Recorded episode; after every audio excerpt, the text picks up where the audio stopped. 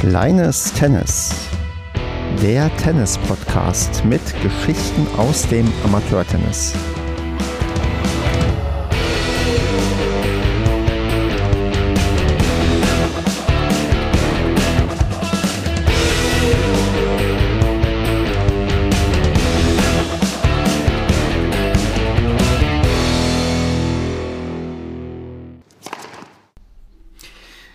Kleines Tennis. Wir nehmen auf am 15.03.2023. Mein Name ist Stefan und mit mir dabei ist heute der Sven, den ich ganz herzlich begrüße. Hallo Stefan, schön, dass ich dabei sein kann. Ja, wunderbar, dass wir uns heute hier zusammentreffen, um über den besten Sport der Welt zu reden, über Tennis, über dich, wie du dazu gekommen bist. Und ja, wie das hier Tradition ist, seit doch einigen Folgen spielen wir uns das mal ganz gemütlich ein. Ich spiele dir ein paar Bälle an, du spielst mir zurück und da fange ich doch mal an mit der Frage, bei welchem Verein spielst du? Ich spiele beim TUS Davenstedt in Hannover. Und in welcher Altersklasse bist du unterwegs? Gerne kannst du auch dein Alter dazu sagen. Ich spiele Herren 30, bin aber 44 Jahre alt. Und was ist deine Leistungsklasse, die du aktuell hast? Habe ich natürlich für dich extra reingeguckt ins System. Ich habe aktuell die 14,2. Das ist richtig. Und ähm, hast du auch einen Lieblingsschlag, den du mir nennen könntest? Ähm, Lieblingsschlag ist schwierig. Ähm, jetzt muss ich mal nachdenken. Vielleicht würde ich sagen, der Stopp. Und wie würdest du deinen eigenen Spielstil beschreiben? Ähm, ich bin ein Spieler, der sehr schnell ist und sehr gerne läuft und auch keinen Ball verloren gibt. Dann würde ich sagen, ich bin so ein, wie, wie man auf Englisch sagt, ein Grinder. Ähm, ja, ich habe aber keine überragenden ähm, Powerschläge. Das heißt, ich kann so ein Spiel nicht unbedingt äh, dominieren. Also ähm, ich weiß ja, dass du gerne Moonballs spielst. äh, äh, also das heißt, wir haben beide schon eine eher defensive Spielanlage, aber ähm, ich glaube, ich spiele ein bisschen, bisschen flacher trotzdem als du. Ich habe das hier ein bisschen zu sehr forciert. Ich spiele nicht nur Mondbälle, das ist nur immer die Notfallvariante, aber du hast schon recht, wir haben ein, eine ähnliche Spielanlage, die anscheinend dann eher defensiv geprägt ist. Vielleicht kommen wir da noch mal später ein bisschen mehr darauf. Und bevor wir aber auf dann das Konkrete eingehen, wie du auf dem Platz dich bewegst und was du machst, würde ich natürlich gerne mit dir an dem allerersten Satz über deinen Verein reden, den TUS Davenstedt in Hannover. Und ja, da fang doch einfach mal an. Was zeichnet diesen Verein aus? Also was kannst du denn so ganz grob zu eurem Verein sagen? Ja, also das äh, Besondere bei dem Verein ist, dass ähm, er sehr klein ist. Also wir haben äh, sehr wenig Mitglieder. Ich glaube, insgesamt sind das so um die, um die 90. Und aktiv auf der Anlage als Spieler, würde ich sagen, sind das vielleicht so zwischen 30 und 40. Und ähm, die Anlage hat auch nur vier Plätze, also ist auf den ersten Blick dadurch etwas ähm, unscheinbar. Aber ähm, so ein kleiner Verein hat aus meiner Sicht auch ein paar Vorteile oder besonders unser Verein. Ähm, also zum einen ist es natürlich so, ich kenne da wirklich jeden. Ja? Ähm, es ist überhaupt nicht anonym und ähm, ja, ähm, irgendwie ähm, ist alles total un bürokratisch dadurch. Hm. Die erste Frage, die mir dann natürlich dazu einfällt, bei so einer doch sehr, sehr geringen Mitgliederzahl und dann doch hm, für auch dann im Verhältnis gesehen recht viele Plätze. Wie sieht das finanziell aus? Also seid ihr in einem größeren Verein mit eingebettet oder habt ihr wirklich einen eigenständigen Tennisverein und lauft da ganz gut mit? Oder habt ihr da sogar mit den ungefähr 90 Mitgliedern die absolute Untergrenze, um überhaupt den Spielbetrieb am Laufen zu halten. Kannst du da mal so ganz grob sagen, wie einfach die Struktur ist, ob ihr zu einem anderen Verein gehört, ob ihr eine Sparte seid oder ob ihr wirklich ein eigenständiger Tennisverein seid? Ja, also ähm, wir sind eine Sparte, wir, wir, gehören zu einem Fußballverein und ähm, ich bin ja ähm, Wiedereinsteiger, also ich bin tatsächlich auch erst seit drei Jahren in dem Verein, aber ähm, habe jetzt schon so ein bisschen Einblick ähm, bekommen. Und ähm, es ist so, dass ähm, natürlich äh, uns auch die, der Gesamtverein irgendwie durchschleppen könnte, aber so wie ich das verstanden habe, sind die Finanzen bei uns gar nicht so schlecht, weil wir relativ viele LK-Turniere auch veranstalten. Ähm, wie ich ja, wie ich ja meinte, ne? also wenn du nicht so viele Mitglieder hast, dann ist es, glaube ich, so, dass jedes Mitglied weiß, dass er irgendwie auch eine, eine Verantwortlichkeit hat, ne, damit das läuft. Und ähm, so bringen sich eigentlich die Leute, die dann da sind, äh, ziemlich gut ein. Also das sind keine Leute, die sich irgendwie wegducken, sondern äh, jeder leistet seinen Anteil und da sind tatsächlich so ein äh, paar ähm, Männer äh, um die 50, äh, die ähm, ganz regelmäßig im Sommer LK-Turniere veranstalten und dadurch Einnahmen für unseren Verein erzielen. Wie viele LK-Turniere sind das denn ungefähr? Jetzt muss ich auf die genaue Zahlen nennen, aber wie viele richtet ja. ihr denn bei euch aus? Ah, ich würde so sagen, so zwischen sechs und zehn würde ich mal okay. schätzen. Mhm. Und ähm, wir haben ja auch ähm, ein paar Jugendliche im Verein und versuchen denen halt auch ähm, Training anzubieten. Und äh, wir versuchen eigentlich auch die Beiträge äh, relativ niedrig zu halten. Und ich, das funktioniert ganz gut durch diese LK-Turniere. Also ähm, ich würde jetzt fast schätzen, dass wir in der Gegend auch so ähm, mit der günstigste Verein sind. Also mhm. was ja auch noch ein Punkt ist, weil, weil Tennis äh, ja auch bei so einem edlen äh, Oberklasseverein doch recht, recht teures Hobby sein kann. Du zählst jetzt ziemlich viele Vorteile auf, muss ich sagen. Also mhm. ihr habt eine, ihr habt recht wenig Mitglieder, dadurch auch ein ganz gutes Verhältnis zwischen Mitglieder und äh, ja Platzverfügbarkeit wahrscheinlich mit den vier Plätzen. Mhm. Habt auch eine gewisse Jugendarbeit, wie ich schon rausgehört habe, plus die LK-Turniere, ja. plus ein günstige ja, günstige Preisstruktur. Äh, ja. Wachst ihr denn gerade oder habt ihr genug Mitglieder und wollt gar nicht wachsen? Oder wie ist da so das? Weil ich würde jetzt vermuten, wenn man solche Voraussetzungen hat, dann hat man vielleicht einerseits die Möglichkeit, auch noch ein bisschen größer zu werden und auch ein bisschen stabiler aufgestellt zu sein. Andererseits kann ich mir auch vorstellen, je nachdem, in welcher Lage ihr unterwegs seid, dass euer Verein noch vielleicht ein bisschen zu fernab vom Schuss ist und das noch schwieriger ist, die Leute reinzubekommen. Wie ist denn da so die, sagen wir mal, der Zuflussgrad zum Verein bei euch? Ja, also äh, weit weg ist eigentlich auch nicht das Problem. Also wir sind, ähm, das ist ein Stadtteil von Hannover, der sogar noch relativ zentrumsnah ist. Also äh, das ist auch super. Äh, ich glaube eher, dass es, ähm, ja, muss dir vorstellen, wenn jemand ähm, sich einen Tennisverein anguckt, wo er eintreten will, ähm, dann geht er hin und sieht, da sind vier Plätze, ist natürlich schon mal deutlich unattraktiver als irgendwie eine große Anlage mit einem, mit einer großen Gaststätte oder ähnlichem. Also das ist vielleicht so ein bisschen so ein hemmender Faktor, dass jetzt bei uns die Mitgliederzahlen nicht so angestiegen sind, wobei sie stabil sind, würde ich mal sagen. Und wir haben noch ein, ein Manko und ähm, das ist auch ein bisschen schwer zu lösen. Also wir haben fast gar keine Damen im Verein. Hm. Und ähm, äh, wir haben ähm, ein paar ähm, Seniorinnen, die regelmäßig spielen, aber uns fehlt eigentlich so komplett in der mittleren Altersstruktur, äh, fehlen uns die Frauen. Und ja, da wissen wir auch noch nicht genau, wie wir das ähm, lösen können. Ähm, was wir jetzt machen, ähm, also äh, ich bin wirklich seit, seit letzter Woche bin ich jetzt auch eingebunden. Ich bin jetzt äh, Jugendwart in dem Verein, habe auch gesagt, äh, muss irgendwie Verantwortung übernehmen. Und ähm, ja, wir wollen halt jetzt ähm, Anfänger mit so einem Schnupperbeitrag locken, weil wir es uns eigentlich sogar leisten können finanziell, ähm, dass die ähm, einen Sommer ähm, die Kids irgendwie für 50 Euro spielen können und, und Erwachsene für 100 Euro. Und dann äh, gucken wir mal, was passiert. Auch mit dem Konzept, dass man vielleicht, wenn du sagst Herren 30, habt ihr offensichtlich auch in der mittleren Generation den einen oder anderen Herren, der spielt, ähm, dass man vielleicht auch die Ehefrauen mal davon überzeugt, auch in den Verein mit hineinzukommen oder die Partnerin? Ja, ähm, ich glaube, die, äh, da ist jetzt schon das Potenzial ausgeschöpft. Okay. Äh, müssen wir mal gucken. Also meine Frau hatte ich auch tatsächlich äh, ein, zwei Mal dabei. Ähm, die hat sogar als, als Jugendliche mal ein bisschen Tennis gespielt aber die hat noch nicht so richtig Feuer gefangen. Aber ähm, hm. tatsächlich, die, die, also ähm, meine Kinder, die habe ich beide in Corona ähm, zum Tennis gebracht, weil ihre normalen Sportarten nicht gingen und Tennis war tatsächlich in Niedersachsen somit das einzige, einzige was funktioniert hat. Und äh, äh, da habe ich schon mal Akquise betrieben.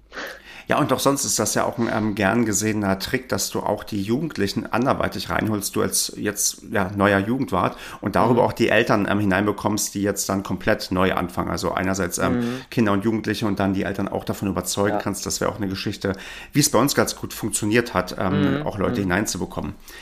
Ja. Mm. Also wir haben noch, wir haben natürlich noch ein bisschen auch eine Engstelle äh, mit den Trainern. Ne? Also das kennst du wahrscheinlich auch. Es gibt ja Trainermangel in Deutschland und wir haben einen ganz tollen Trainer, der ähm, auch selber ähm, in einem anderen Verein relativ hochklassig spielt, also der wirklich ein kompetenter Tennistrainer ist. Ähm, aber ähm, ja, wenn wir jetzt die Eltern die da reinkommen, bedienen wollen mit Anfängertraining, dann müssen wir uns schon so ein bisschen strecken. Aber auch da haben wir jetzt versucht, ein paar Lösungen anzuschieben für, für nächste Saison.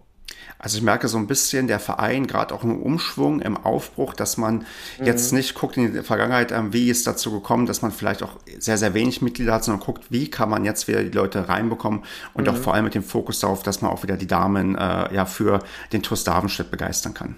Genau.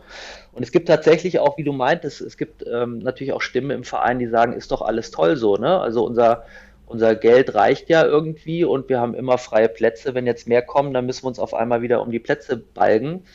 Ähm, ich bin ja Kind der 80er und ich kenne das noch hm. mit Marke hängen und zwei Stunden warten und Jugendliche haben, äh, dürfen nur auf den schlechtesten Platz. Also solche Spirenzien gibt es bei uns aktuell gar nicht. Ne? Also da, ähm, ich habe, ich hab, seit ich in dem Verein bin, ich einmal, wir haben zwar so ein, so ein Board, wo man seine Kärtchen hin äh, magnetisch äh, dran machen kann. Ich habe sogar auch so eins bekommen, aber ich habe das noch nie gemacht, ne? weil ich gehe auf die Anlage und wenn die Plätze belegt sind, dann winken mich die Leute ran und sagen, hey, lass uns ein Doppel spielen. Also das ist alles total ähm, unbürokratisch und nett. Und das könnte sich natürlich dann ändern, wenn auf einmal äh, jetzt irgendwie 50 Mitglieder mehr da wären. Richtig, aber hm, tendenziell ist man damit ja vermutlich besser beraten als Verein, weil man ja auch dann, äh, gerade wenn es auch Richtung Jugend geht und auch man auch ein bisschen Nachwuchs dann auch in den Erwachsenenbereich später hineinführen kann, eben keiner dieser Vereine ist, der in Anführungsstrichen irgendwann ausstirbt, weil halt die Leute werden ja. älter, hören auf Tennis zu spielen und so weiter und so fort und plötzlich hast du ganz andere Probleme. Ja, das sehe ich halt auch so und äh, also zum einen finde ich ja auch, es ist es ist toll, irgendwie ähm, Leuten die Möglichkeit geben, Tennis zu spielen. Also wenn man da einmal dran ist, dann macht das so viel Spaß. Äh, und ähm, eben dieser Verein, der soll ja weiterleben. Ne? Und wenn wir jetzt sagen, wir sind von der Altersstruktur äh, im Schnitt schon deutlich über 50, dann, dann müssen wir da was machen. Mhm.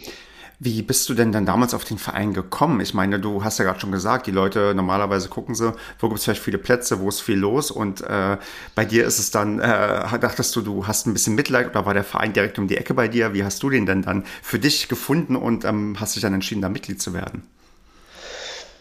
Ja, das ist ähm, ganz witzig. Ich habe ich hab ja eben schon gesagt, ich bin ja Wiedereinsteiger und ähm, habe tatsächlich ähm, hier in Hannover gar kein Tennis gespielt, seit ich hier bin, also seit dem Studium.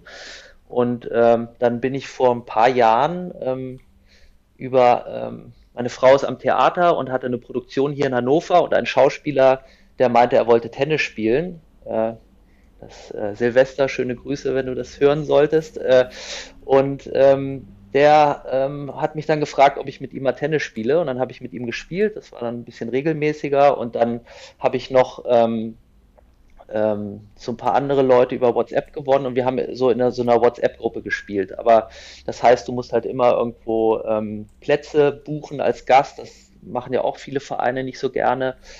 Und ähm, ja, es war dann ähm, auch so vom Niveau war es ein bisschen schwierig, weil du kennst das beim Tennisspielen eigentlich richtig Spaß macht es, äh, wenn du auf Niveau spielen kannst. Also hast Leute, die nicht deutlich besser oder deutlich schlechter sind. Und dann ähm, wusste ich, dass das wahrscheinlich eigentlich nur möglich ist, wenn ich irgendwo ähm, in eine Mannschaft gehe. Mhm. Und ähm, dann habe ich tatsächlich, äh, also ich kenne ja noch Tennis vor der Digitalisierung, da habe ich rausgefunden, okay, es gibt so ein System und da findet man eigentlich alle Infos über die Vereine, Mannschaftsführer mit Telefonnummer und so weiter. Und dann habe ich so einfach mal in, in der Umgeben, äh, Umgebung, also ich wollte nicht mit dem Auto zum Tennisverein fahren müssen, das finde ich doof, äh, habe ich dann ähm, die Mannschaftsführer von irgendwelchen Mannschaften abgeklappert mhm. und ähm, habe gefragt, ob ich mal mittrainieren kann. Dann habe ich, äh, glaube ich, vier Vereine getestet und in, in Davenstedt, da waren die Leute total sympathisch und offen und vom Niveau hat es auch gepasst und so bin ich zu dem Verein gekommen und ähm, die Anlage stand jetzt bei mir gar nicht im, im Fokus. Also das war mir völlig egal, ob das jetzt ein äh, Zehn-Platz-Verein ist oder ein Vier-Platz-Verein, sondern es ging eher darum, dass ich das Gefühl habe, da willkommen zu sein und äh, dass es irgendwie so vom Niveau passt. Sehr gut nachvollziehbar und ähm, auch sehr gut, dass man sich da, glaube ich, umschaut und dann auch nach diesen Kriterien guckt. Ähm, bevor wir gleich auch ein bisschen mehr auf dann deine persönlichen Erfahrungen auch im sportlichen Bereich eingehen, muss ich das dann ausnutzen, dass sich jemand hier aber der einen so kleinen Verein sich ausgesucht hat und muss mhm. jetzt dazu noch ein paar Fragen stellen. Zum Beispiel das Thema, wie sieht es aus mit einer Halle? Äh, wie spielt mhm. ihr denn da im Winter? Gar nicht? Ist da komplett Pause oder mietet ihr euch irgendwo ein oder habt ihr vielleicht sogar den Luxus einer eigenen Halle, trotz des, äh, ja, trotz der kleinen Größe? Wie ist denn da der Stand bei euch? Also Halle haben wir leider, leider nicht. Ähm, wir haben ähm, unsere Herren 50er Mannschaft hat sich fest in der Halle eingebucht. Äh, unser äh, Jugendtraining findet auch in, in, dieser Halle statt. Ähm, und ähm, ich spiele eigentlich im Winter mit, mit meiner Mannschaft ähm, in zwei Hallen, so im Wechsel buchen wir uns immer mal ein. Äh, die noch ein bisschen näher sind von meinem Büro und von mir zu Hause aus. Also unsere Halle, wo wir sonst als Verein trainieren, die ist so ein bisschen außerhalb und ähm, ja, da ist auch wieder das Problem, dass man da mit dem Auto hinfahren muss. Das ist natürlich nicht so attraktiv. Das, auch das kann ich gut nachvollziehen, was du mit dem Auto immer wieder sagst. Ich fahre auch am liebsten natürlich mit dem Fahrrad zum Tennis, sei es aus Umweltbewusstsein, aber auch um etwas äh, entspannter sich danach ein Bier noch gönnen zu können und nicht ja. auf die Cola umzusteigen. Ja, ähm, aber apropos Bier und Cola, habt ihr denn trotzdem irgendwie eine Gastronomie bei euch? Also gerade wenn ihr vielleicht auch auf einem Gelände seid, wo auch noch vielleicht die Fußballsparte irgendwo ist, also gibt man da irgendwie euch auch die Möglichkeit, euch zu versorgen oder müsst ihr auch, wenn dann Medienspiele sind, in Eigenregie irgendwie Essen auftreiben, kochen oder wie auch immer? Also wir haben tatsächlich direkt hinter unserem kleinen Clubhaus eine Gaststätte von einem Hauptverein. Ähm, da kann man immer essen, ist auch nett. Ähm, trotzdem ist es eigentlich so, dass wir meistens so bei uns äh, in diesem kleinen gemütlichen Clubhaus bleiben. Da ähm, äh, ist ein Kühlschrank, da ist immer äh, äh für Bier und Getränke gesorgt. Ähm, da gibt es eine Kaffeemaschine und äh, für die Punktspiele ist es tatsächlich so, wie man es so von so einem Dorfverein kennt. Also da bringen dann die Eltern ähm, was zu essen mit, zum Beispiel, wenn die, wenn die Kinder jetzt Punktspiel haben oder äh, wir stellen den Grill auf die Terrasse und dann, dann wird gegrillt. Hat ja auch seinen Charme und gerade in Hannover, wo wahrscheinlich bei vielen Vereinen das anders läuft, ist das ja auch mal wieder ganz nett, sowas zu erleben. Ja klar, also ich, ich habe das als Kind, habe ich ähm, ähm, auch äh, Punktspiele gemacht und da fand ich das irgendwie immer toll, zu diesen Dorfvereinen zu kommen und da waren dann so zehn verschiedene Nudelsalate mhm. und äh, irgendwie die Eltern waren äh, mit dabei ähm, und mein Verein, der war in der Stadt mit Gastronomie und dann ist natürlich auch so, dass, ähm, ja, wie, wie ich schon meinte, man muss sich nicht verantwortlich fühlen und das ist dann alles ein bisschen anonymer vielleicht. Hm. hm. Eine Frage vielleicht noch. Du hast ja auch gerade schon erwähnt, dass du neuerdings ähm, im Vorstand bist. Ich vermute fast, dass die Wahlen dann erst kürzlich stattgefunden haben. Mhm. Ähm, habt ihr denn Probleme bei so einem kleinen Verein auch genug in den Vorstand zu bekommen, also auch alle Vorstandsposten zu besetzen? Oder ist das das, was du vorhin schon angedeutet hast, dass jeder sich da auch seiner Verantwortung im Verein bewusst ist und man dann die Leute leichter motiviert bekommt oder sich die Leute sogar freiwillig melden, was ja tendenziell heutzutage sehr, sehr selten vorkommt von dem, was ich auch mitbekomme und äh, miterlebt habe bisher in meinem Tennisleben? Ja, also wir hatten tatsächlich den Fall, dass jetzt unser äh, Spartenleiter ähm, von allen Ämtern zurücktreten musste, weil ähm, der beruflich hat einen neuen Job äh, und ähm, ist da total eingespannt. Und das war auch der, also er war sowohl Spartenleiter als auch Jugendwart, der hat ähm, super viel angeschoben, ähm, auch ähm, diese, diese Jugendsparte so ein bisschen aufgebaut und die, das mit den LK-Turnieren hat er auch massiv vorangetrieben. Und ähm, als ich da dann aufgeschlagen bin, hatte ich eigentlich so genau die Befürchtung, äh, wie du es jetzt beschrieben hast, dass sich da keiner meldet und dass man dann irgendwie so äh, wie Reise nach Jerusalem spielt, bis es irgendwen getroffen hat. Ähm, aber das war überhaupt nicht so. Also ähm, dass äh, die Wahl des neuen Vorstands hat, glaube ich, fünf Minuten gedauert und da hat sofort, da kam einer aus dem Hinterhalt für den ähm, Sportwart, heißt das, glaube ich. Mhm. Äh, der hat äh, gesagt, ja, er würde das machen, ähm, wenn er wen entlasten kann und zack, äh, war der auch gewählt. Also ähm, das, das lief überraschend flüssig. Trotzdem war es eine sehr lange Veranstaltung, weil es äh, relativ viele zu, Themen zu besprechen gab, aber äh, das lag jetzt nicht an der, an der Wahl. Wunderbar. Dann abschließend, bevor wir dann wirklich zu dir kommen, die Frage, was meinst du, wo geht's dieses Jahr oder die nächsten zwei Jahre hin? Ich meine, man als neu gewählter Jugendwart hat man ja wahrscheinlich Ziele, Vorstellungen, Visionen. Was ist denn so für dich die Sache, wo du sagst, dann war ich mit meiner ersten Amtszeit erfolgreich oder das würde ich gerne erreichen? Gibt es da irgendwie sowas oder seid ihr da noch in der Findungsphase, weil ihr euch nochmal da komplett zusammensetzen müsst? Ähm, nee, habe ich jetzt mir noch keine Gedanken drüber gemacht. Also ähm, ich will natürlich erstmal die Jugendlichen, die da ähm, sind, denen möchte ich weiter ähm, Training ermöglichen. Wir haben jetzt äh, für, für manche Kids, die wollen, haben wir auch, äh, die kriegen zweimal die Woche Training. Ähm, das hatten wir letztes Jahr nicht. Also das ist schon mal ein Fortschritt. Ähm, dann ähm, will ich auf jeden Fall wieder diesen Ausflug zum Tennisturnier machen. Ähm, und Clubmeisterschaften veranstalten. Ja, und ähm, vielleicht noch ein paar neue Jugendliche hinzubekommen. Also ähm, wir haben jetzt das Problem, dass wir gerade bei den Jüngsten, ähm, da haben wir ein Kind, was gerne spielen möchte und kriegen aber keine Trainingsgruppe für das Kind zusammen. Und das wäre jetzt eigentlich das drängendste Ziel, dass man vielleicht noch irgendwie so ein paar sieben, achtjährige Kinder auftreiben kann, die, die Lust haben auf Tennis. Da drücke ich dann auf jeden Fall die Daumen. Ich äh, kriege das auch von unserem Jugendwart mit und allgemein, wenn man über Jugendarbeit redet, dass das im Tennisverein immer mit einer der schwierigeren Aufgaben ist. Aber ich drücke da ganz fest die Daumen und denke mal, dass du ja schon erzählt hast hier, dass da eigentlich sehr gute Voraussetzungen sind und mit der einen oder anderen Aktion kann man da sicher auch noch ganz viele gewinnen. Und ich denke mal, wir können da auf jeden Fall in Kontakt bleiben, dass du da mal irgendwann auch ein Update gibst. Ja, ich habe da noch mal eine Frage. Ähm, bei euch im Verein, äh, weißt du, wie viele Kinder da ungefähr spielen? Ach, wie viele, meinst du, wie viele Medienspiele spielen oder wie viele trainieren? Nee, nee, trainieren, trainieren. Boah, ich würde jetzt äh, ganz vorsichtig schätzen, boah, irgendwo zwischen äh, 30 und und 40, ja. so ganz vorsichtig geschätzt. Also jetzt auch nicht die Welt ja. für einen Verein, der äh, immer so zwischen 300 und 400 Mitglieder hin und her pendelt. Ja. Also bei euch ist das vom prozentualen Anteil, äh, glaube ich, sogar ein bisschen besser aufgestellt. Ja, und das ist das, der Grund, glaube ich, warum man auch bei uns eher ein Amt besetzen kann. Ne? Ähm, hm. Ich muss jetzt gerade hier mit Excel-Tabellen irgendwie so Trainingspläne erstellen. Ist total äh, nervig, aber es sind halt nur irgendwie zwölf Kinder zu koordinieren. Ne? Und euer Jugendwart, der muss das mit äh, 40 Kindern machen. Und ähm, ich bin eigentlich beruflich auch ganz gut eingespannt und bin selbstständig und ich glaube, ich hätte mir dieses Amt nicht zugetraut in einem Verein wie, wie, wie eurem Verein. Wobei man ja sagen muss, bei uns ist ja nochmal der Vorteil, der vielleicht bei euch ähm, nicht so in Frage kommt, dass wir auch nochmal eine Tennisschule haben, die die ähm, Ausbildung übernimmt ah, und da okay, auch organisatorisch okay. einiges mhm. macht. Klar, die Gruppentrainings ja. äh, der, der, der Jugendlichen stimmst du trotzdem ab, auch als Jugendwart und bist damit involviert, aber mhm. die Tennisschule übernimmt da ja schon dann einen Großteil der Arbeit, die man dann selbst nicht leisten leisten könnte als Jugendwart. Ja, das stimmt. Ja. Sven, wir müssen den zweiten Satz anfangen und zwar in den mhm. Karrieremodus übergehen. Und da ja. auch da gibt es obligatorische Fragen, die immer gestellt werden müssen. Und die kommt natürlich jetzt auch. Wann und wie bist du denn zum Tennis gekommen?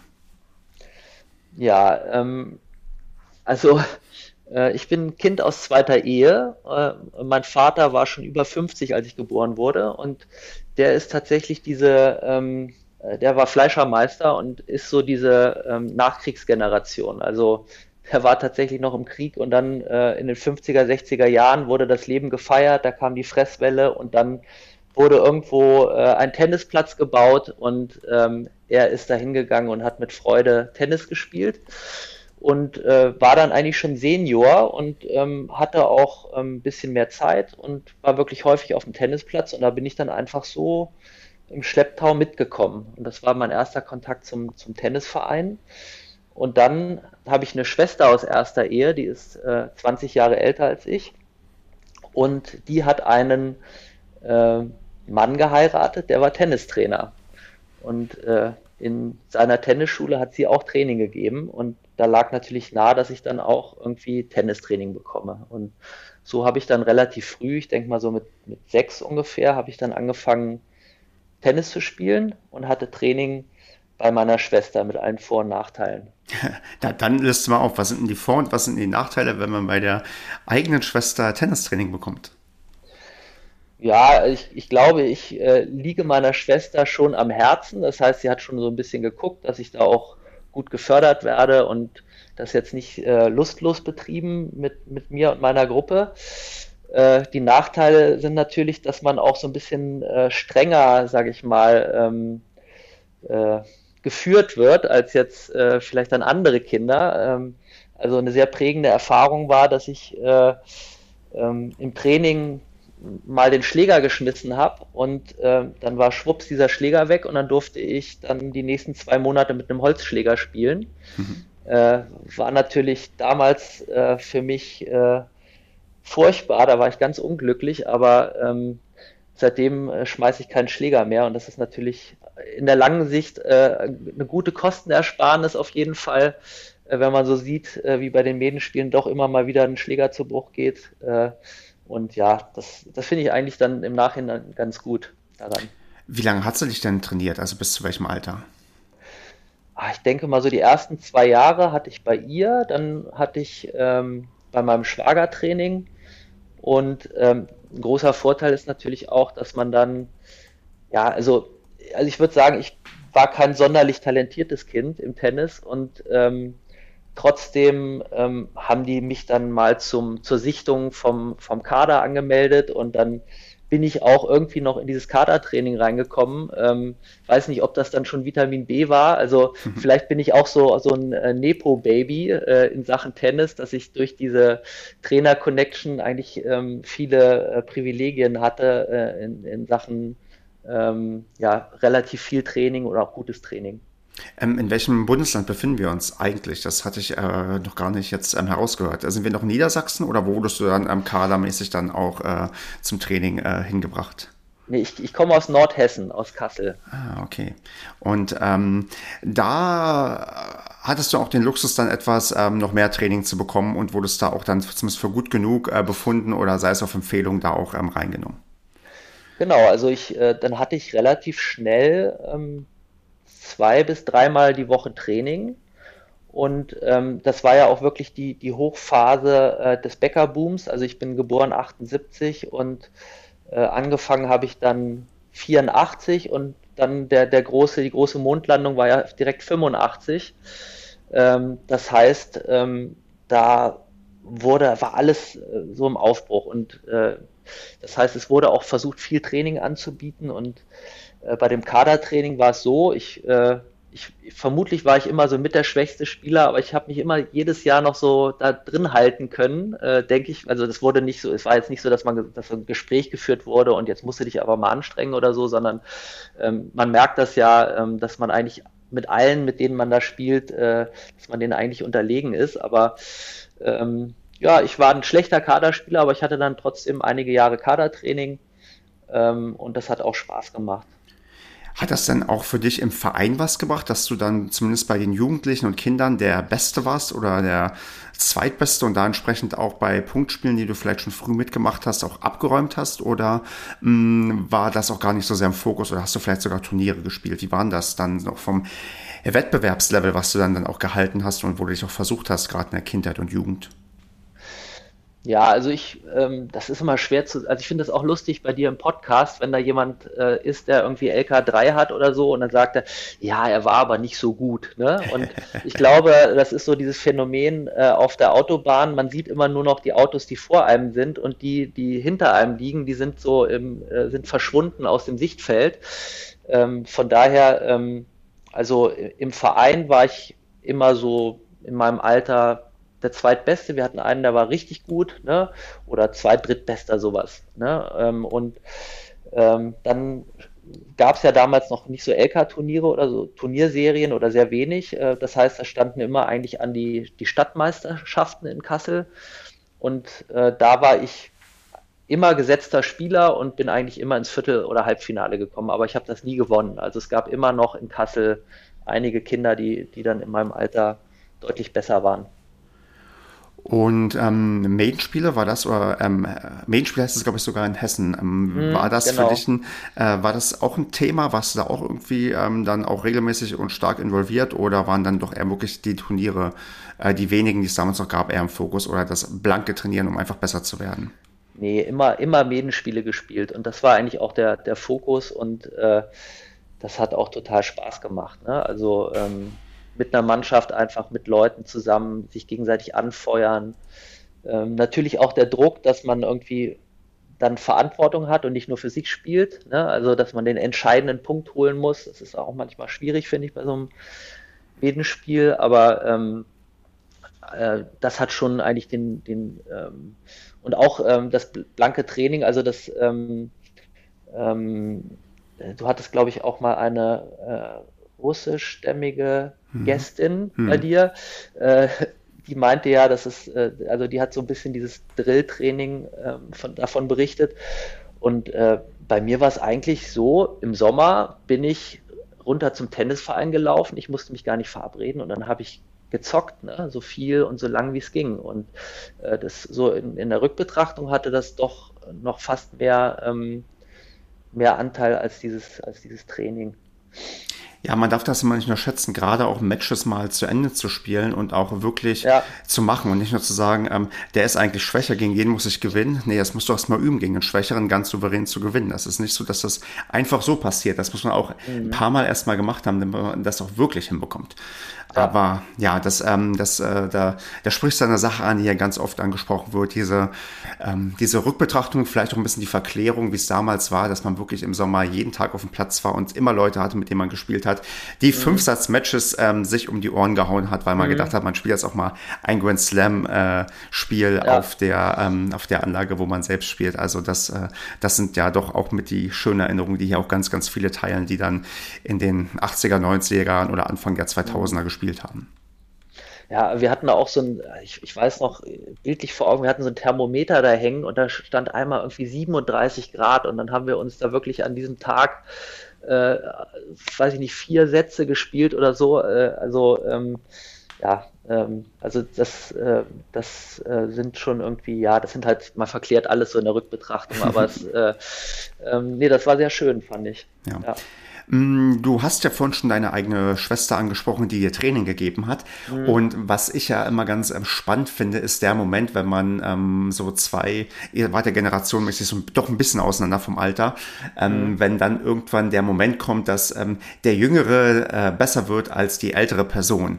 Ähm, mhm. Kannst du da irgendeinen so Moment festmachen? Habt ihr vielleicht irgendwann auch nochmal, ähm, ja, du im Teenageralter oder auch im jungen Erwachsenenalter miteinander, gegeneinander gespielt und du hast dann mhm. irgendwann überholt und das erste Mal geschlagen? Oder gibt es da gar keinen so Moment, weil ich rede mir mal ein, dass es dann so ein, ja, ich weiß nicht, ein toller Moment, ein schöner Moment und zwar für beide irgendwie, wenn das passiert oder ähm, vielleicht auch ein komplett belangloser Moment, aber gibt es da bei dir irgendeine Geschichte, dass du irgendwann gemerkt hast, Mensch, jetzt hast du deine Schwester überholt, jetzt, äh, jetzt äh, kann sie dir nichts mehr beibringen, in Anführungsstrichen, oder ähm, ist das eher so außen vor gewesen, weil ja. sie dich ja auch nicht so lange trainiert hat? Ja.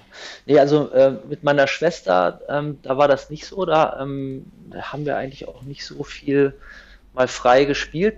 Eher mit meinem Vater, ne? Mhm. Der, der ja Senior war und ich dann irgendwann auch schon, ähm, da war ich dann irgendwann besser.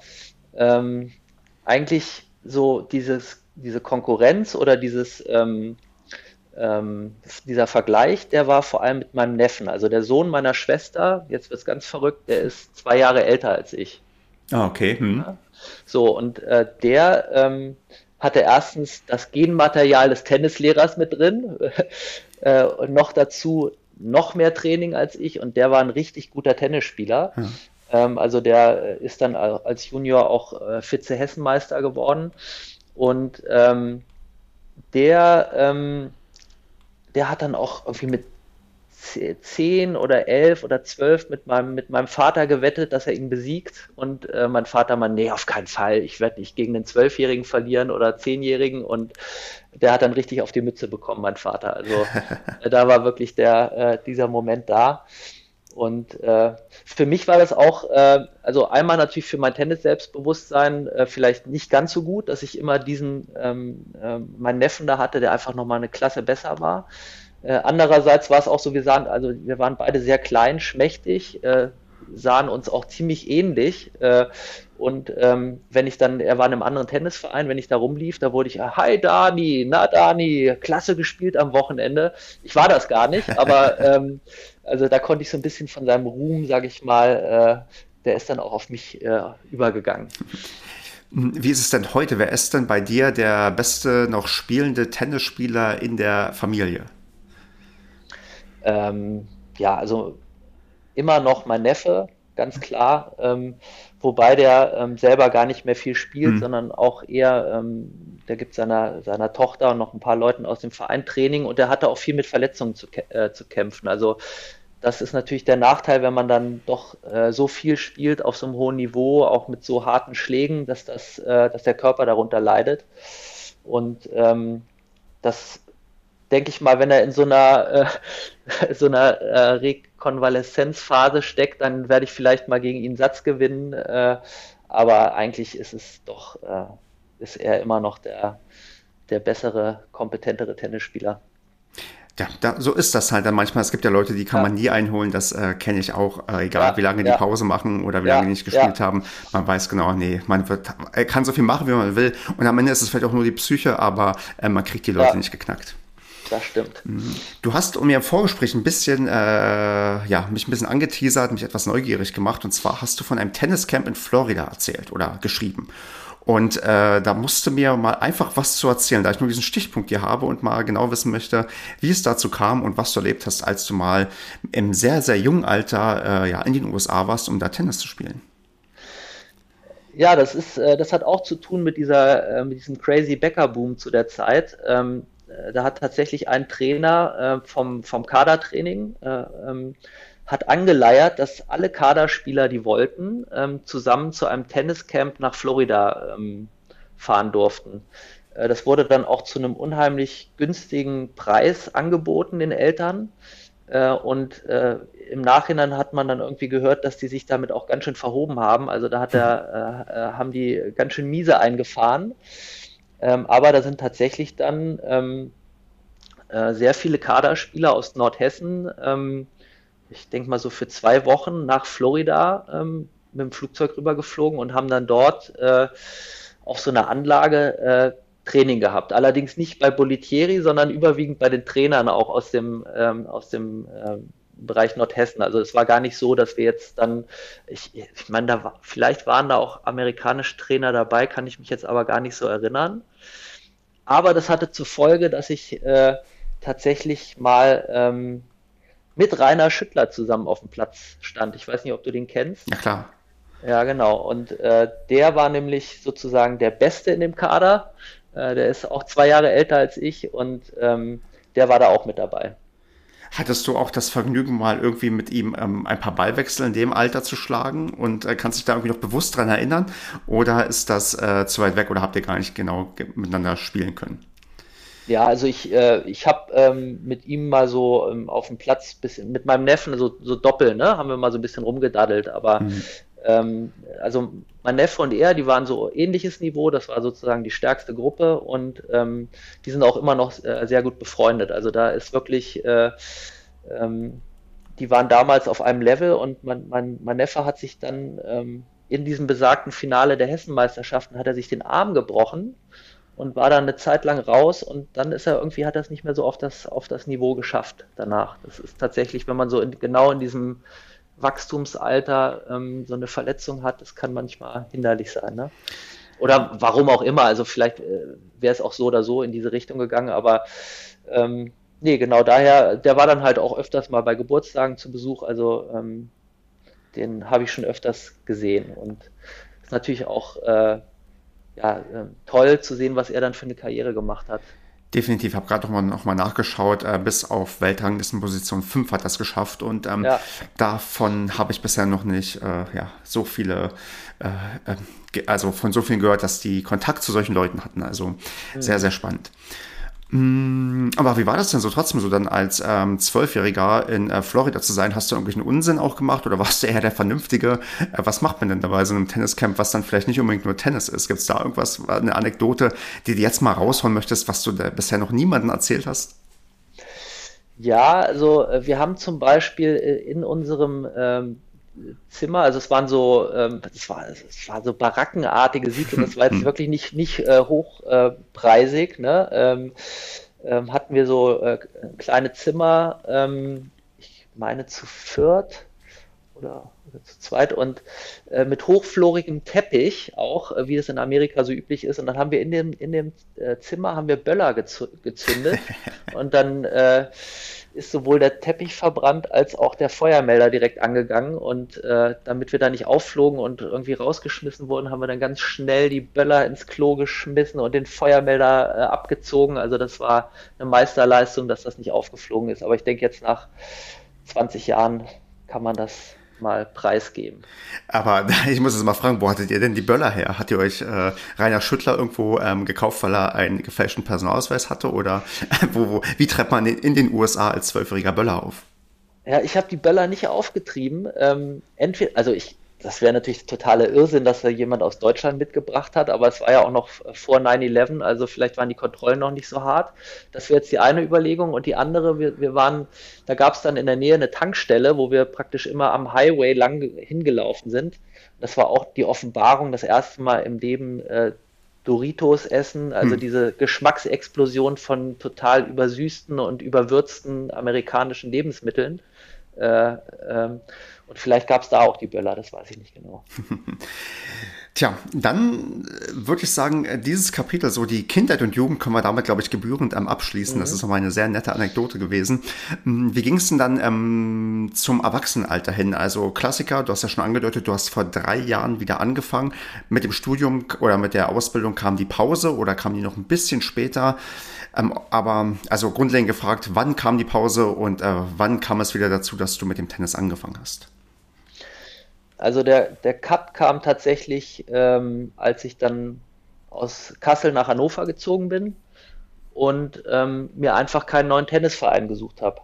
Ne? Ähm, das ist natürlich auch ein bisschen schwer, wenn du so in einem alten Verein kennst du alle Leute, bist per Du und dann gehst du irgendwo, also wie, wie macht man das so als, als äh, junger Erwachsener? Äh, da hatte ich irgendwie gar keinen Plan und ähm, auch nicht so, also wie gesagt, äh, es ist alles neu, du lernst neue Leute kennen. Dann war es so, dass ich auch schon, ich habe nicht nur Tennis gespielt, ich habe immer viele andere Sportarten auch äh, betrieben.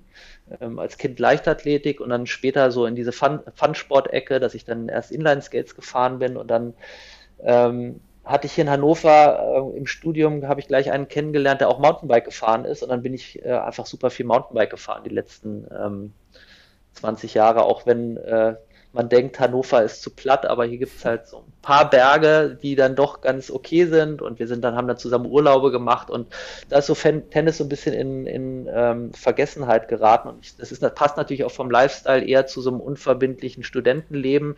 Beim Tennis muss man sich immer fest verabreden und ähm, äh, sonst wird das nichts und Mountainbike kann man auch einfach so fahren. Ähm, genau und ähm, da ähm, ist das dann leider eingeschlafen. Da habe ich auch ab und zu noch mal mit Leuten aus dem Studium so mal auf der Unisportanlage gedaddelt, aber ähm, du kennst das vielleicht auch ähm, selber, wenn man nur einmal im Jahr Tennis spielt, dann ist das eine relativ unbefriedigende Angelegenheit, weil man ja noch sich erinnert, wie das früher ging. äh, und äh, ich glaube, da ähm, war dann auch die Freude daran nicht so groß. Und wie hast du die Freude dann wieder entdeckt? Wie kam es dann dazu? Ist es der Klassiker Corona nichts zu tun, einzige Sportart, die möglich war? Oder hast du ähm, anders den Zugang wieder gefunden zum Tennissport?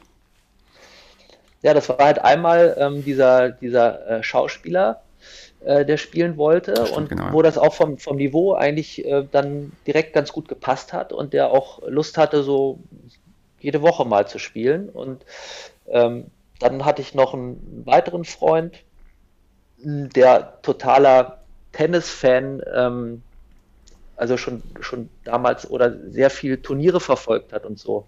Mhm. Und ähm, das ging dann mit so parallel, dass ich mit dem auch gespielt habe und dass ich dann auch ähm, Tennis im Fernsehen wieder mehr geguckt habe. Ähm, und ähm, so ist das mhm. irgendwie, und das war halt eine absolute Wiederentdeckung. Ne? Also es war so, äh, boah, warum habe ich das jetzt so lange nicht gemacht?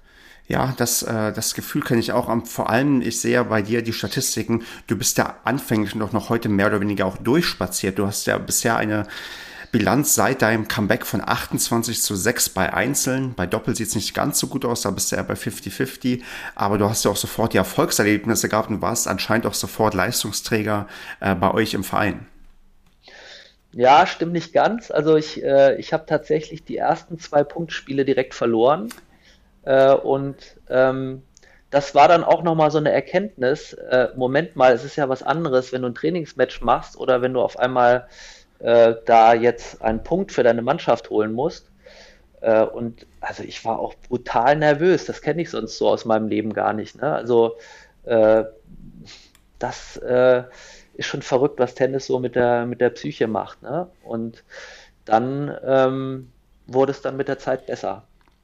Gab es denn da schon so ein richtiges positives Erlebnis, seitdem du es wieder angefangen hast? Also gerade auch so ein Match, wo du sagst, ja, genau deswegen habe ich wieder angefangen, weil ich jetzt nach hart umkämpften dreieinhalb Stunden hier im Match-Tiebreak mit äh, 15 zu 13 gewonnen habe?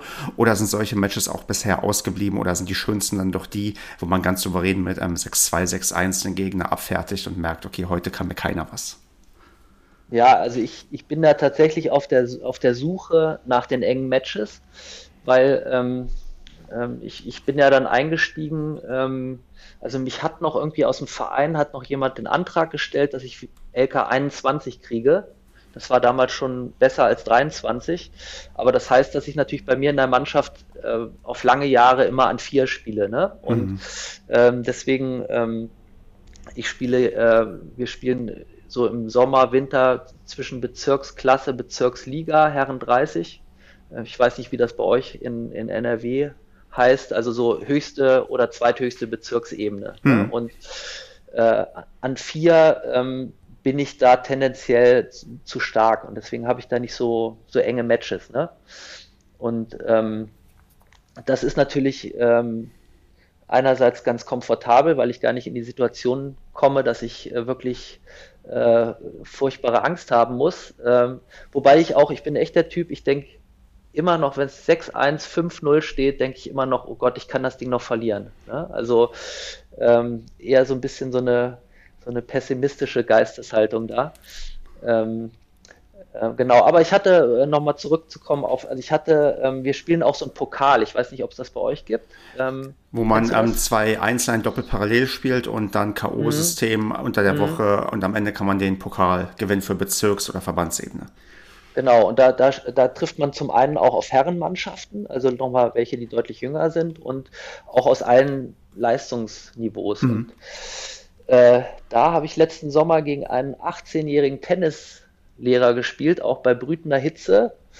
Und äh, da, das habe ich äh, 6-4, 6-4 gewonnen, aber es war ein ganz enges Match und ich hatte Krämpfe so ab Anfang des zweiten Satzes und äh, habe mich dann äh, da durchgebissen und das war so, das war so, ähm, so ein Match, wo ich irgendwie stolz drauf bin, dass ich das gepackt habe. Hm.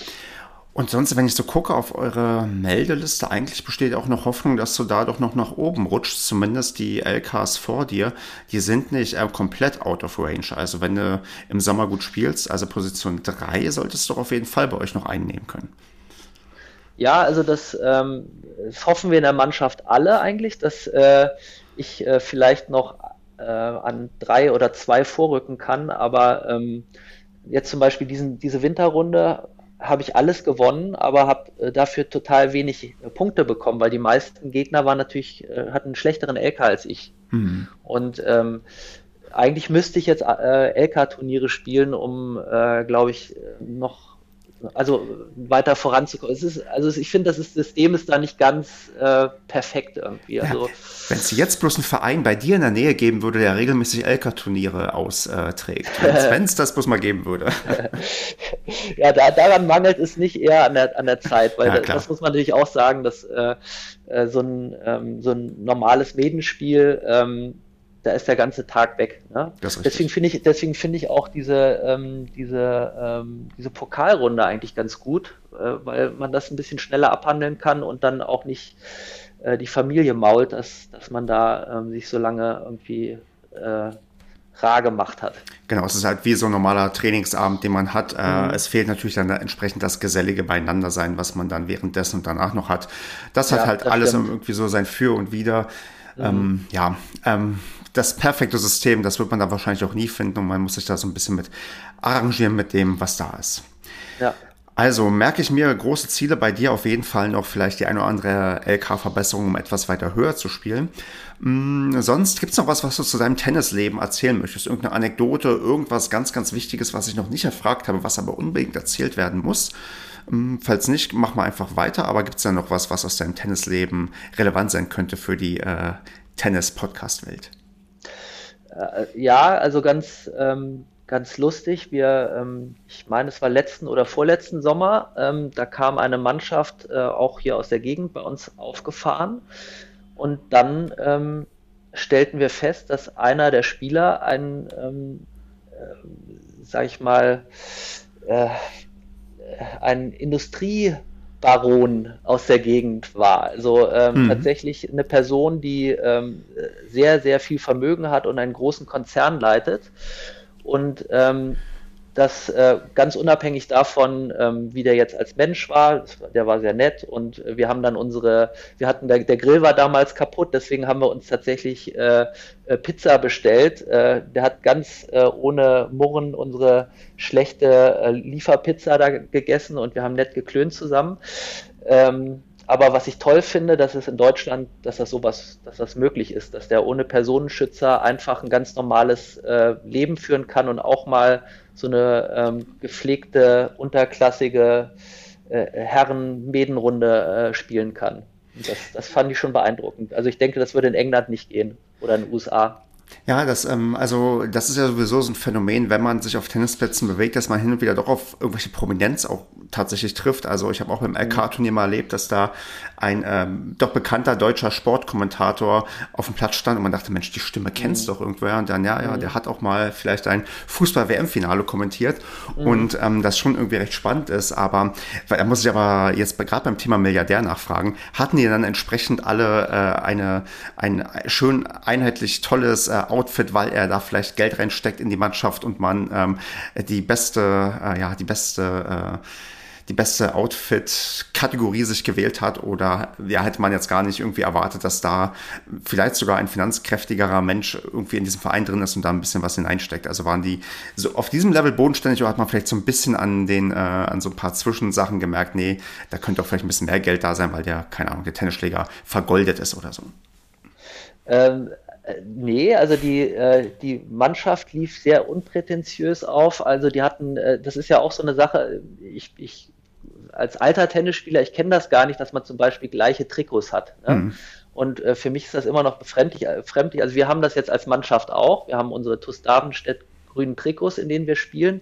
Aber für mich ist das eigentlich eher so eine Sache aus dem Fußball. Ne? Das kenne kenn ich vom Tennis nicht. Aber hatten die auf jeden Fall auch nicht. Äh, Trainingsanzüge, ja, da, die sahen, glaube ich, schon okay aus und waren einheitlich. Und er hatte Lacoste-Bekleidung. Also ich würde sagen, äh, das sieht man eigentlich auch eher selten, äh, dass jemand komplett so ein Lacoste-Outfit hat. Ne? Also das war dann vielleicht äh, das, der Milliardärslook an der Stelle. Tja, dann würde ich sagen, gehen wir mal auf das kleine Spezialthema ein, was wir hier noch hatten, denn da hast du einen, ähm, wie ich finde, sehr innovativen Vorschlag gemacht und das Thema Innovation, das passt hier auch, denn du hast mir im Vorfeld erzählt, du bist Produktdesigner und bevor ich dich jetzt frage, was Produktdesign und Tennis miteinander zu tun haben, sag du mir doch mal, was ist eigentlich Produktdesign? Also was, was kann man darunter verstehen und bau vielleicht schon mal die zarte Brücke zum Thema Tennis, warum wir da vielleicht das mal in Zusammenhang miteinander bringen sollten. Mhm.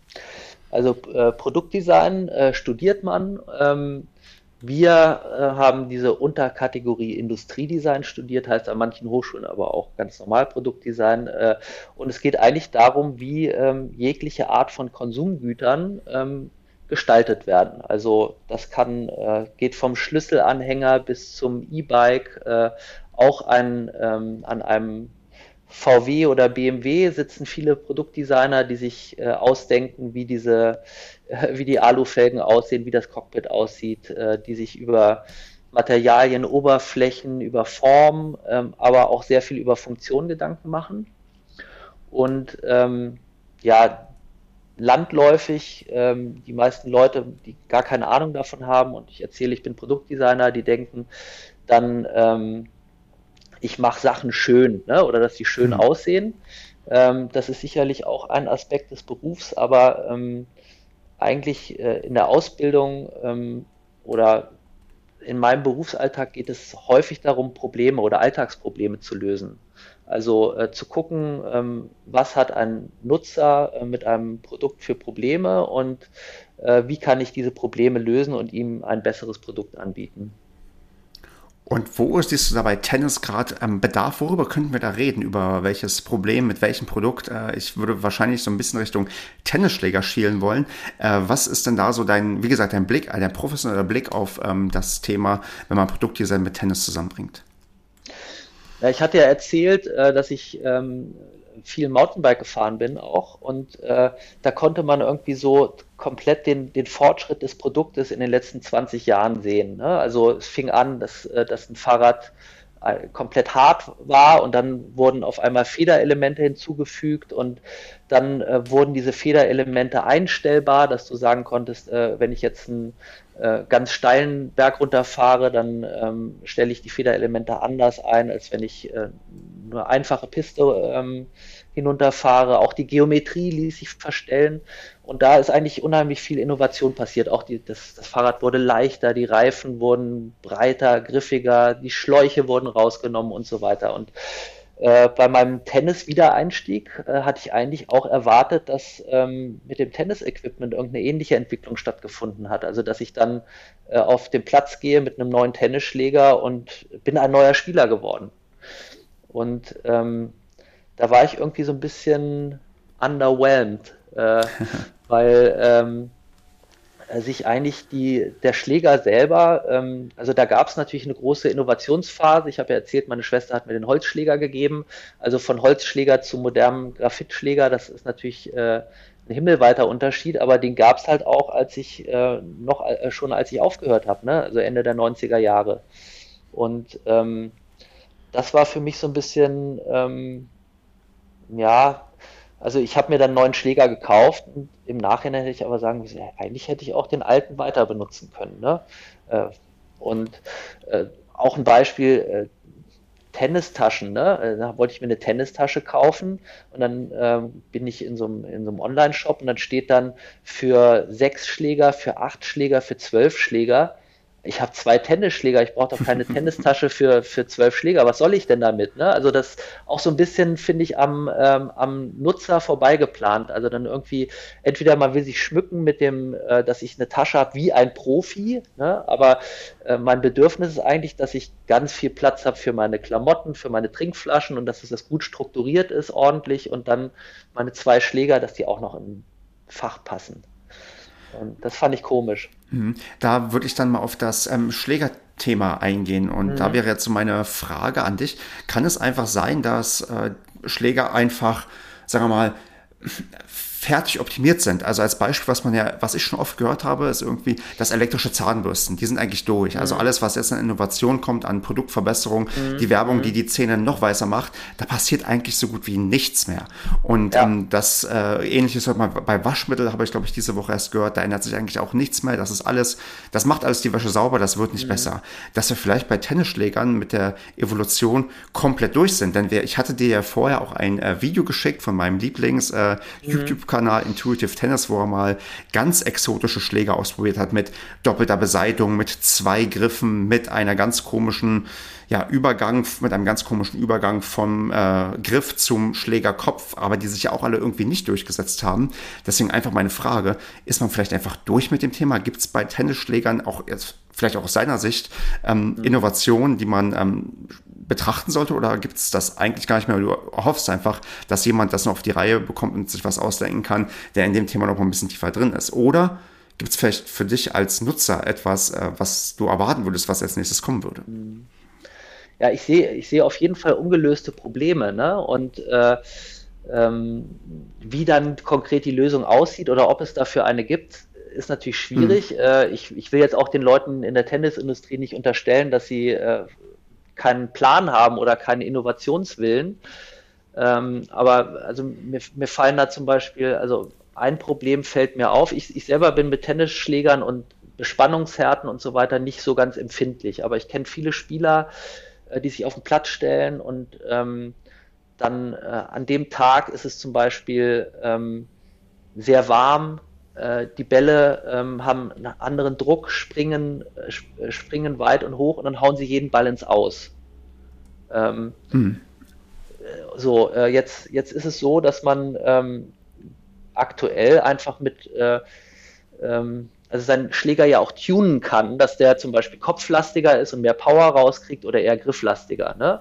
Äh, aber das machen Leute mit irgendwelchen Bleibändern oder sie spritzen sich Silikon in den Griff und das ist dann sozusagen auch eine Veränderung, die erstmal dauerhaft ist, also die man dann für seinen ähm, ja, für das, die nächste Saison macht oder man wechselt vielleicht noch einmal in der Saison. Aber äh, könnte ich solche Anpassungen nicht auch machen äh, on the fly? Also ich würde jetzt einfach in meinem Schläger ein Gewicht äh, per, ähm, per Hebelbedienung etwas verschieben können und dann äh, würde der Ball, der immer einen Meter ins Ausgeht, auf einmal ins Feld gehen, weil ich äh, die Power runtergeregelt habe. Sowas zum Beispiel. Mhm. Ne? Also dass man ähm, reagieren kann auf die Umstände, in denen man sich befindet. Oder es kann ja auch sein, dass man irgendwie einen Flatterarm hat und jeder Ball kommt zu kurz. Ne? Man hat Angst. Dann gibt man dem Schläger ein bisschen mehr Power und auf einmal äh, landen die nicht mehr im T-Feld, sondern vielleicht zwei Meter weiter hinten. Also das, das wäre ein mhm. Gedanke. Und ähm, was mir auch noch ähm, aufgefallen ist, also du kaufst dir einen Schläger und der wird vermarktet als äh, Spin-Schläger. Ähm, jetzt ist es bei mir so, ich spiele auf der Vorhand, spiele ich mit einem ganz ordentlichen Spin und die Rückhand spiele ich eher glatt. Mhm. Der Schläger ist ja auf der Rückhandseite äh, trotzdem noch ein Spin-Schläger. Eigentlich bräuchte ich auf der Rückhandseite einen Kontrollschläger und auf der Vorhandseite einen Spin-Schläger. Da sind wir bei der ähm, doppelten Beseitung vielleicht angekommen. Ja, genau, äh, genau, ja. Gut, das sind natürlich dann, da siehst du dann, äh, das wurde mal ausprobiert, das ist natürlich dann eine Innovation, die äh, das Spiel viel teurer macht. Ich glaube, die ist dann auch verboten worden. Ähm, und ähm, die natürlich auch das Bespannen viel aufwendiger macht. Also dann bist du irgendwann an einem Punkt, da hast du zwar eine vielleicht eine Verbesserung erzielt für den Endkunden, aber der Kosten-Nutzen-Aufwand äh, ist dann doch zu gering, sonst hätte mhm. sich das vielleicht durchgesetzt. Genau, aber gerade was du ansprichst, glaube ich, das erste Thema, dass du sagst, Konfigurationsmöglichkeiten während des Spiels oder während des Matches, dass ja. das durchaus eine Sache sein kann, die von Interesse ist, wo man vielleicht sogar wirklich noch Weiterentwicklungspotenzial sehen könnte ja. und erwarten würde. Also da verstehe ich dann deine Kritik als Produktdesigner, der irgendwie das Gefühl hat, es tut sich nicht mehr viel. Wobei, mhm. wie du schon sagst, äh, Kosten-Nutzen-Rechnung, die wird da immer eine Rolle spielen und ähm, mhm. wahrscheinlich sieht man auch, dass die Leute eigentlich ja immer noch viel, viel Geld für Tennis ausgeben und dass dann wichtiger ist, dass man wahrscheinlich den neuen Schläger von Nadal spielt und dass du das viel, viel besser vermarkten kannst als der mhm. Schläger, der jetzt die und die Eigenschaft hat, die es vorher nicht gab. Ja. Ja gut, aber wie gesagt, im Fahrrad äh, ist diese Anpassbarkeit hm. inzwischen ein absolutes Verkaufsargument. Ne? Und es hat eigentlich jedes, jedes äh, äh, Fully hat heutzutage diese Geometrieverstellung oder ähm, dass du im Prinzip das, das Setup äh, ständig on the fly ändern kannst. Hm. Was noch eine Sache, wo ich, ich will, will ja auch nicht so als Pessimist oder ähm, hier so ähm, nur schlechte Laune verbreiten über dieses Thema. Also ich war total beeindruckt äh, mit der Digitalisierung im Tennis. Ne? Also was ich schon geschildert hatte mit äh, diesem LK-System, du kannst alles äh, direkt äh, erfassen, das, das, du kannst die Spieler sehen, du kannst jeden in Deutschland nachgoogeln, wie hat er gespielt. Äh, und auch ähm, wir haben hier so, äh, in der einen Tennishalle, wo ich häufig spiele, haben wir so Wingfield Courts. Mhm. Finde ich auch total spannend. Also, dass du äh, dich selber sehen kannst beim Spielen, eine Kameraaufzeichnung, kannst dir Zeitlupe angucken, kannst analysieren, wo, äh, weil du kennst das vielleicht auch, äh, man denkt, man spielt gutes Tennis und das erste Mal, wenn man sich auf Video sieht, äh, schlägt man die Hände über dem Kopf zusammen. ja. ähm, so dieser Moment, aber da kann man ja auch dann sich verbessern, kann das halt immer gegenprüfen, was man da eigentlich macht. Das finde ich total super. Stimmt, da sind tatsächlich auch Innovationen, die man äh, auch in den letzten Jahren miterlebt hat. Und der Sprung, wenn ich auch überlege, als ich nach der Jugend aufgehört habe und wo auch der Tennissport bei gewissen Sachen jetzt steht, auch was auf die Amateurebene ja, herunterbezogen ist, da ist ein wenig passiert. Es kann wie so oft immer ein wenig mehr passieren und etwas mehr auch Innovation, auch was jetzt abseits des Equipments irgendwie ist, auch vorangebracht werden ja, kann. Aber insgesamt bin ich da auch eigentlich äh, guter Dinge, dass immer mal wieder neue, tolle, überraschende Sachen hineinkommen. Neben Wingfield gibt es ja auch Swing Vision. Das ist, ich würde mal sagen, mhm. die günstigere Version, wo du mit deinem Smartphone eine Analyse machen kannst, wenn mhm. du die Kamera hoch genug hängst mhm. und ähm, das auch nicht so teuer ist wie ein Wingfield Cord, den du vielleicht dir auf der Anlage hinstellen möchtest. Und dass da auch noch, äh, ja, sich gerade beim Thema Digitalisierung noch ganz tolle, schöne Sachen ergeben werden und ähm, wo man dann die Möglichkeit hat, sein Tennisspiel zu verbessern oder Sachen live zu streamen. Ich meine, was gibt Schöneres als eine Clubmeisterschaft live im Internet, das Finale zu übertragen und alle können zugucken. Da ist, glaube ich, ja. längst das Potenzial noch nicht ausgeschöpft. Ja. Aber ich, also Swing Vision halte ich nichts von, kenne ich gar nicht, aber ich bin ja Lokalpatriot und Wingfield ist ja aus Hannover, ne? Selbstverständlich. Von, von Studierenden hier aus der Hochschule gegründet. Ich hatte letztens auch erst wieder ein nettes Telefonat mit einem Vertriebler von Wingfield und äh, okay. bin auch äh, immer noch eigentlich Feuer und Flamme, dass wir das irgendwann auch bei uns bekommen äh, auf der Anlage, weil das, was ich bisher gesehen und gehört habe, vor allem mit dem Bonus, dass man LK-Matches auch so austragen kann, das ist eigentlich eine ganz nette Sache. Genau, ja. Sven, ich habe alles, was ich fragen wollte, gefragt und so ist jetzt der Moment gekommen, wo du noch mal Sachen loswerden kannst, die du immer mal in einem Tennis-Podcast loswerden wolltest. Äh, immer mal in einem Tennis-Podcast äh, wollte ich loswerden. Äh, Spiel Tennis. Es ist äh, ein, der schönste Sport der Welt, wie wir, wie wir zwei wissen. Ähm, ja, und äh, traut euch mal äh, auch mal an die kleinen Vereine ran, auch wenn das nicht so shiny ist. vielleicht ist die Atmosphäre doch dann noch toller. Äh, natürlich kommt auch gerne zum TuS Davenstedt. Ihr seid herzlich eingeladen, Schnuppertennis zu machen. Und ähm, ja, äh, an alle, die einen tollen Tennisschläger entwickeln äh, wollen, äh, ruft an. Ich, äh, äh, ich habe da ein paar Ideen. Sehr gut, Sven. Ich danke dir ganz herzlich für deine Zeit, wünsche dir viel Erfolg bei den ja, bei der Sommersaison und ähm, bei allem, was vom Tennis kommt und auch als Jugendwart vor allem und würde sagen, ja, wir sehen und hören uns und ja, nochmal vielen Dank und mach's gut. Genau, mach's gut, Stefan. Und äh, ich äh, finde das toll, äh, was du für einen Podcast auf die Beine gestellt hast. Das ist äh, total interessant, neben diesen ganzen Angeboten, die sich ums Profi-Tennis drehen, dass man auch mal über das kleine Tennis reden kann. Ich danke dir ganz herzlich. Ciao, ciao. Ciao. Ich habe da noch was für euch. Ich habe einen Discord-Server erstellt für kleines Tennis.